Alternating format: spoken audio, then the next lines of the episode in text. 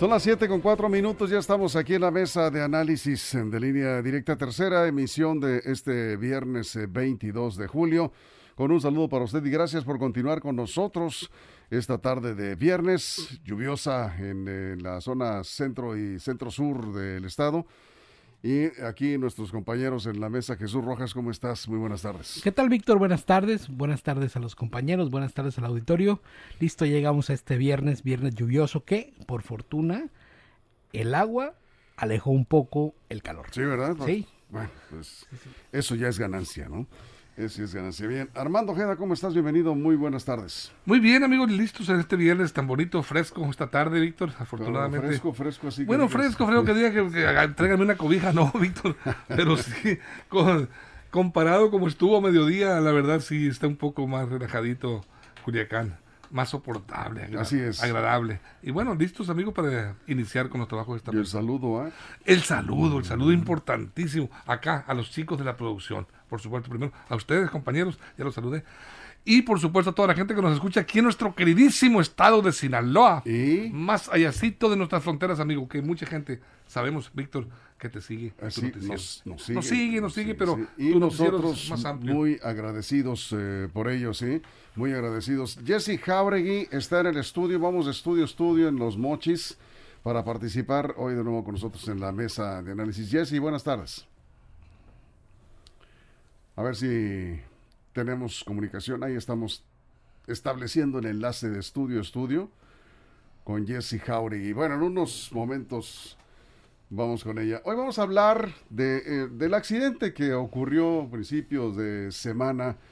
Eh, que ha dejado de nuevo así al descubierto la terrible situación de riesgo que están enfrentando los trabajadores migrantes, trabajadores agrícolas, por el mal estado en que se encuentra en transporte. Piratas o no piratas, las unidades están en muy malas condiciones, Jesús. Sí, mira, es que lo que sucedió en este accidente deja al descubierto una realidad en los campos agrícolas que ya se ha denunciado múltiples ocasiones.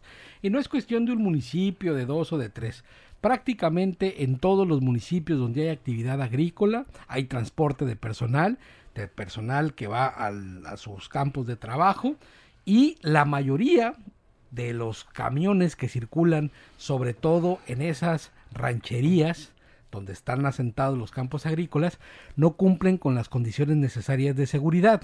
¿Cuáles son estas? Pues bueno, las que se obligan en la norma oficial mexicana número 68 de la Secretaría de Comunicaciones y Transportes. Esta norma oficial mexicana dice no solamente para el transporte de personal que va a campo agrícola, para todo el transporte que donde se, presten servicios de diferentes índoles y personas se trasladen en ellos. Transporte público federal, transporte de personas de, por escolares o cualquier otro tipo de vehículos, perdón, otro tipo de, de servicios, eh, viene en esta norma y dice claramente cuáles son las características técnicas y mecánicas que debe de tener un autobús o un camión que vaya a trasladar este tipo de pasaje. Por supuesto que este que se accidentó no cumple con lo elemental de la norma oficial mexicana, pero tampoco con lo dispuesto en la ley de movilidad sustentable, que de eso podemos hablar más adelante. Así es, Armando, vamos contigo. Víctor, fíjate que me gustaría echar un breve clavado al pasado, Víctor. Yo fui jornalero agrícola, porque yo me acuerdo, fíjate que poco han cambiado las condiciones de los, de los trabajadores del campo, Víctor. En ese tiempo, en, en camiones y camionetas de redilas, transportaban a todos los jornaleros a los campos agrícolas, al, corte de algodón, de tomate, toda la situación, y hacinado, Víctor, como cajetilla de cigarros. Este, desde entonces los llevaban en esas condiciones a los, a los jornaleros, a los campos agrícolas del corazón agrícola, como le llamamos a nuestro querido Guasave, Víctor. Y bueno, aquí, aquí les, eh, viene a colación esto porque eh, no veo que haya mejorado en tanto tiempo. Estoy hablando de por lo menos eh, 45, 50 años. No ha, no ha variado mucho. Yo estaba muy chamaco cuando iba en esos tiempos a esos eh, labores. Pero mira, no ha variado mucho Ya las condiciones. Ha, ha lloviznado tantito, Víctor. Sí. Eh, este, jáchame si quieres. Poquito nada más. Pero yo, yo mismo Sí. me metí en este ondable, a ver Sí, cómo salgo. pues. La realidad es que a, a lo que viene es que las condiciones no han mejorado en gran medida. Las, eh, son precarias, la forma en que, tra- en que trasladan todavía a los jornaleros, a los trabajadores del campo, que son los que aportan la mano de obra y, con ella la riqueza de que presumimos en Sinaloa de ser uno de los, eh, de los estados eh, agrícolamente hablando de los más productivos y que más aporta pues eh, a lo que es este el grano principalmente y hortalizas también a nivel nacional, Víctor. Y bueno, yo creo que debe de voltearse a ver este tipo de gente, estos grupos sociales que son tratados, la verdad, en muchos de los casos, habrá excepciones, pero en muchos de los casos no con la dignidad que se merecen ellos. Bien, vamos a ver si ya tenemos a Jessy Jauregui. De, hace un momento sí, sí, sí estaba en el enlace, pero no la escuchábamos en, en, Culiacán. No te pudimos escuchar, Jessy. A ver si ahora, buenas tardes. Tardes, saludos a Jesús y Armando. Y hablando del tema que tiene que ver eh, pues que sale a relucir con este accidente muy lamentable. Hay que recordar que Línea Directa ya tiene también bastante tiempo, Víctor, y a través de su conducto denunciando que en Sinaloa, a pesar de lo que se presume con temas de políticas públicas, los niños en los campos agrícolas eh, trabajando es una realidad. En la zona norte es el único lugar donde a mí me ha tocado ya registros periodísticos para poder garantizarlo, que sí se realizan operativos en búsqueda de niños. En solo una ocasión, que de hecho Línea Directa cubrió, fueron 23 niños eh, algunos de ellos hasta de cinco años que estaban acompañando a sus papás. Está prohibido, está prohibido por el reglamento de vialidad y transporte del estado de Sinaloa que tan solo los menores de edad estén arriba de este tipo de unidades agrícolas por el riesgo que representa. Ah, y aquí se abre dos temas, Víctor, que debemos de analizar. El tema de que los niños son vulnerables y están trabajando en los campos agrícolas de Sinaloa, que están siendo por contratados por los productores prácticamente en esta clandestinidad. Eh, los camiones que los trasladan se van incluso por rutas. Víctor, nos ha tocado aquí en la zona norte cómo eh, los inspectores han tenido que meterse a caminos vecinales para poder detectarlos porque tratan de evadir estos puntos de revisión. Y dos, está el tema de que en abril, Víctor, eh, todos los transportistas debieron de haber cumplido con las revisiones físico-mecánicas ante la Dirección de Vialidad y Transporte del Estado de Sinaloa. Y de ahí se debieron de aplicar operativos para sacar de ruta a todas esas unidades que no cumplieron con las revisiones y que estén prestando el servicio piratas o regularizados. Sí, efectivamente, piratas o regularizados. Yo, recuerdo que cuando se hizo de obligatorio que los trabajadores eh, del campo deberían de ser trasladados en autobuses seguros, no en estas camionetas como si fueran animales, como porque así ya lo comentaba Armando, efectivamente se les trasladaba a los campos agrícolas hasta no hace mucho tiempo. Resulta que no había eh, autobuses eh, y empezaron a improvisar unidades que estaban en malas condiciones, más o menos las acondicionaron. Pero este camión, a ver si podemos rescatar imágenes del accidente ocurrido a principios de semana, precisamente en, eh, la carretera Culiacán El Dorado, Jesús se estrella por una falla mecánica, bueno, se le al parecer le... Se, ¿Fallaron los frenos? No, parece que una llanta, le tronó una llanta. Por cierto, la llanta pues en muy malas condiciones. Y choca de frente con eh, un eh, señalamiento en la carretera, de esos grandes, espectaculares.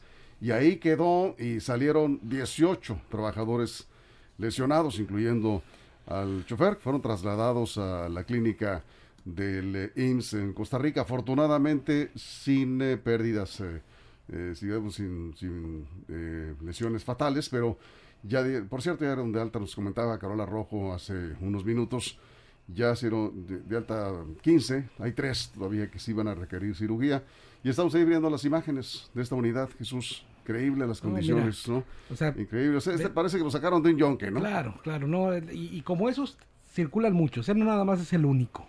Y hay que decirlo claramente, qué bueno que las personas están bien y qué bueno que fueron de alta, dados de alta ya, porque sus condiciones de salud pues así lo, lo, lo ameritan, porque pudo haber sido peor, Víctor.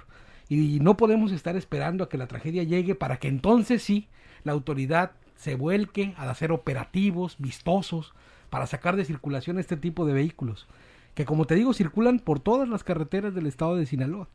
En el sur, me consta, porque los he visto, hay vehículos de esa misma categoría o peores Sí. que trasladan no solamente O sea, jornaleros ¿peores que agrícolas. este? Sí, claro que sí. que No, solamente trasladan jornaleros agrícolas. ¿Sabes cuántos años tiene esta unidad? no? Pues debe de tener como 50, ¿no? Unos Casi. 45 años de, imagínate. 47 años. No sé si hay refacciones, no sé si se puede arreglar. O sea, es verdaderamente peligroso. Y la verdad es que luego, pues por supuesto que estas condiciones, pues afecta sobre todo a aquellos trabajadores agrícolas que no pueden protestar. Pues, ¿qué van a decir? Ellos están siendo trasladados a su trabajo, a lo mejor eh, no tienen manera de alzar la voz y decir, hey, este camión no está en condiciones para poderme trasladar. Y bueno, la verdad es que creo que la autoridad tiene que ponerse las pilas desde ahorita, antes Sí. de que llegue la tragedia y luego estemos lamentando la fatalidad tan solo por no cumplir la ley. Bueno, eh, vamos a ir a una pausa y regresaremos eh, con más sobre este asunto. Tenemos eh, testimonios de trabajadores agrícolas entrevistados por Manuel Aceves en Villa Unión, en Villa Juárez, perdón, Nabolato, en Villa Juárez. Y ellos nos dicen en qué condiciones son trasladados. Son autobuses, pero ya lo vio usted, est- estas unidades están del arrastre, en verdad, en muy malas condiciones. Y volveremos después de la pausa. El asunto aquí es que la Dirección de Vialidad y Transportes debe, debe ya urgentemente, antes de que ocurra un accidente peor, aplicar un, operativo a fondo para retirar todas estas unidades y aplicar sanciones. Y, y no solamente Vialidad de Transportes, aquí también están involucradas otras, eh, otras dependencias, ¿no? como la Secretaría del Trabajo. Secretaría del Trabajo y Previsión Social. Sí, por contempla supuesto. eh, sus artículos esta situación. Pues sí, pero nada más está ahí. Es letra muerta la ley, no se aplica. Eh, El artículo segundo. Más no- voy a ir a ah, la pausa, sí, voy a ir a la pausa, ahorita regresamos con eso. No estaba dejando. El, tema ahí y en la pausa nos quedamos sin cortes en, en redes sociales. Volveremos eh, con este tema en la mesa de análisis de línea directa. Continuamos. Estamos de regreso en la mesa de análisis. Comentabas, Armando. Sí, te comentaba yo, pues, eh, que desgraciadamente esta mano de obra, estos jornaleros, como se les llamamos agrícolas, pues fíjate que eh, paradójicamente trabajan más y ganan, son de los que trabajan más y ganan menos. O sea, eh, yo creo que son productores de la riqueza, pero viven en condiciones de pobreza. Ellos eh, so- son los proveedores de la riqueza agrícola. Recordemos que donde estamos en Sinaloa, ya lo eh, comentaba anteriormente, eh, yo en el sentido de que, bueno, es, es- somos el orgullo, el granero de México, aquí se produce eh, riqueza alimentaria, entonces ellos son los que proveen la mano, la mano mm, de- desde, desde el preparativo de las tierras, ahí están trabajando y bueno, eh, ellos por eso digo yo que son productores de la riqueza y también pues viven eh, paradójicamente en la alta pobreza, muchos marginados en, en casas eh, pues ahí donde las pueden acomodar los patrones. Pero volviendo a al tema del transporte. Pero bueno, es aquí- parte, porque sí. el, transporte a donde, a donde voy Sí. es parte de este, la atención que deben recibir de parte de los patrones, A Víctor. ver, aquí Nardel Verdugo dice, los camiones del campo pesquero El Castillo, ruta Nabolato y Culiacán están igual que el camión que chocó y son rutas foráneas. Claro. Revísenlo, ya lo comentaba Jesús. Jesse, vamos contigo. Y es que también, Víctor, habrá que ver cuál es el ciclo de vida que tienen estos transportes. En primer lugar, las unidades pasan por el transporte urbano y hablamos de prácticamente de flota de transporte que se adquirió en los años 70, años 80 más o menos es la antigüedad que tiene este transporte. Ha pasado por el transporte urbano. Posteriormente ellos los venden, los adquieren en rutas foráneas y después de ahí, Víctor, en esta larga cadena de transportistas llega al transporte agrícola. Por eso estas condiciones, en verdad, las peores unidades son de transporte agrícola, me consta, yo he cubrido esa fuente. Dos, el tema es que no podemos hablar más porque existen leyes, Víctor, que se deben de hacer valer. Está la ley de movilidad sustentable del Estado de Sinaloa, la ley también de vialidad y transporte del Estado de Sinaloa, está la ley de niñas, niños y adolescentes, está la ley federal de trabajo. Lo que falta, Víctor, en verdad, lo que hemos visto es que los, las autoridades quieran hacer valer esto y no se dejen llevar por las presiones de las alianzas por temas políticos. ¿Por qué? Porque son muchos niños los que están en riesgo. Muchas de estas unidades no cuentan con pólizas de trabajo. Lo hemos vi las pólizas de garantía, perdón, de seguros. Los hemos visto, Víctor, en los resultados de los operativos y lamentablemente también se da el tema que ahorita dicen que es una unidad eh, pirata. Pero ¿cómo es posible que estuviera eh, prácticamente transitando eh, no eh, en esta ocasión fue por una carretera federal que dicen ellos que por eso no pueden intervenir. Sin embargo, debió de haber salido de una comunidad de que sí estaba transitando en una carretera estatal y por lo tanto en ese lugar debieron de estar realizando operativos porque todos sabemos perfectamente dónde están los campos agrícolas y dónde están los albergues. Y si me apuras tantito ese tramo, yo no sé si era estatal o federal, pero hay ahí te, encuentras patrullas de la Guardia Nacional, carreteras. si a un ciudadano lo agarra un federal en ese tramo con cualquier, no sé, que te falte algo en el carro, así te anda yendo. ¿eh? Sí, pero estas unidades, como dice Jesse, extrañamente pueden circular. Usted ahí se lo dejo pues porque será, a su criterio, porque será. Me parece que esta es una buena oportunidad. El, el, gobierno de Rubén Rocha no tiene ningún compromiso con estas organizaciones y alianzas de transportistas como regularmente se ha dicho, pues que en las campañas apoyan y, este, de alguna manera los gobiernos permiten este tipo de situaciones, malamente porque se pone en riesgo la vida de, esta gente, ¿no? Y, yo creo que el, el, gobernador Rubén Rocha debe aprovechar, ya dio una instrucción, de hecho, dio una instrucción de hacer una limpia de inspectores que no están cumpliendo con su trabajo, ya corrieron a uno por andar agarrando mordidas ahí en el norte de Sinaloa, lo cesó de inmediato el gobernador y la instrucción fue que se hiciera una revisión de toda la base de inspectores que pues en lugar de aplicar el reglamento están siguen haciendo negocio con las cuotas que pagan como permiso diariamente los operadores de estas eh, unidades Jesús. Sí cuando el, el, hoy diputado Feliciano Valle estaba en la secretaría justo esta de la dirección. de, la dirección perdón de de vialidad eh, una vez hubo un tema con un transporte de mala calidad que andaba circulando por ahí. Eh, se presentó una queja, se le dio seguimiento y lo que decía es que el número de inspectores no es suficiente para revisar a todas las unidades que circulan, pero el número de inspectores que hay sí son suficientes para permitir que algunos pasen con lo que ya sabemos, dando la cuota de paso nomás. Y eso de verdad que es complicado porque ahorita estamos hablando, digamos, de una tragedia que, eh, pues, por fortuna ya tiene fuera las personas.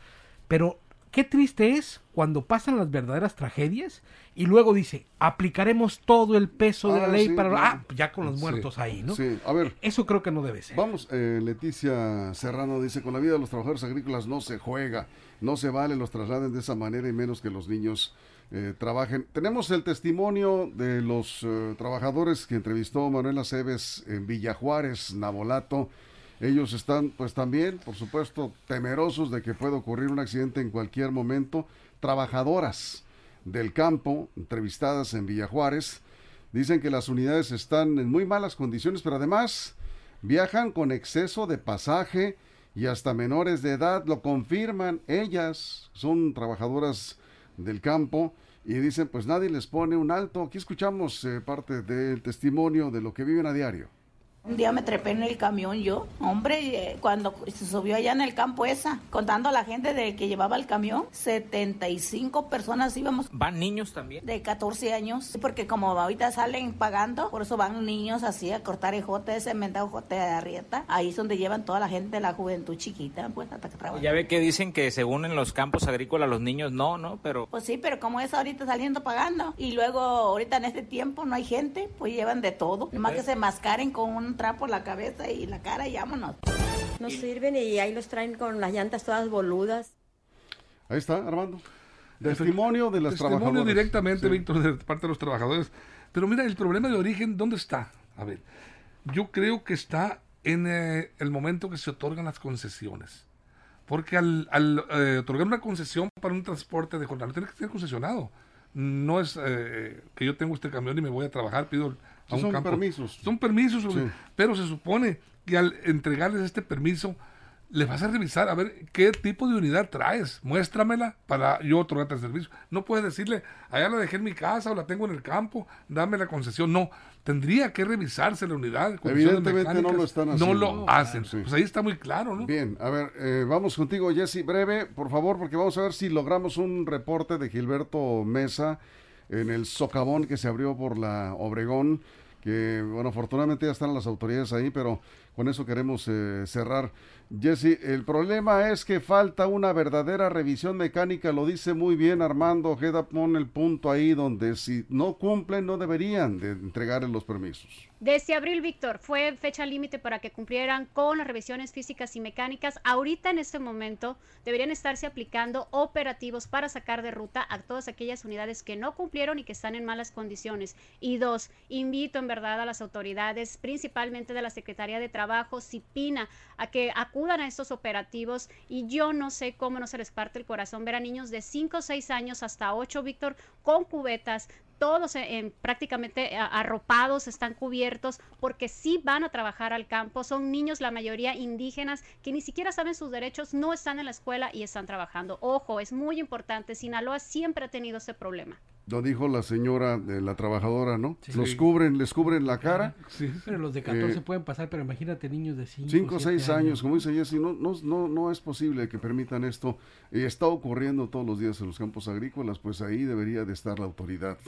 Bien, Jesús, 30 segundos. Pues nada más, un llamado a la autoridad, por supuesto, para que se ponga las pilas, para evitar las tragedias y lo más importante, para llegar a acuerdos que se puedan solventar para que entiendo que la movilidad en el campo es importante, pero creo que lo tenemos que hacer de una manera ordenada. Así es. Y si todos ponen un granito de arena, creo que se puede sacar adelante. Bien, pues antes de concluir, vamos a ver si tenemos ya el enlace con eh, Gilberto Mesa. Esperamos unos segundos. Es muy importante que tomen precauciones eh, con este socavón que se abrió ahí por Lobregón, en, eh, precisamente ahí en esa zona donde están trabajando al parecer por los mismos trabajos de, reconstrucción de la, de la avenida Obregón. Tú estás en el lugar, Gilberto, a ver si ya lo tenemos.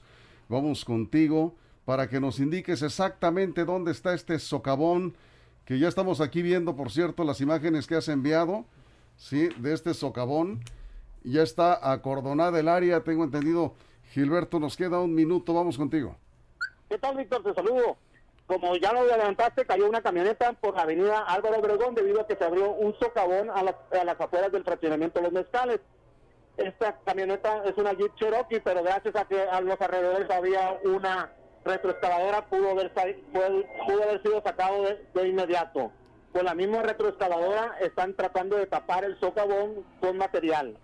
En estos momentos me encuentro con el director de protección civil del municipio. Mándeme, Sí, a ver, ¿está Jesús eh, Bill Mendoza ahí? Así es, aquí lo tengo enseguida, Víctor, te lo, te lo comunico. A ver, aunque sea brevemente, por favor, Jesús, ¿cómo está la situación? Buenas eh, tardes. Víctor, buenas tardes. Mira, atendiendo al llamado prontamente por instrucciones del presidente, aquí estamos este, revisando el tema de un hundimiento eh, que se llevó aquí en las afueras de las eh, oficinas y la construcción de funcionamiento de los mezcales. Ya había sido una obra ¿Qué tan profundo, perdón por... Y que teníamos el conocimiento y se le, se le comentó a la, a la empresa sobre, sobre el tema que podía ocasionar.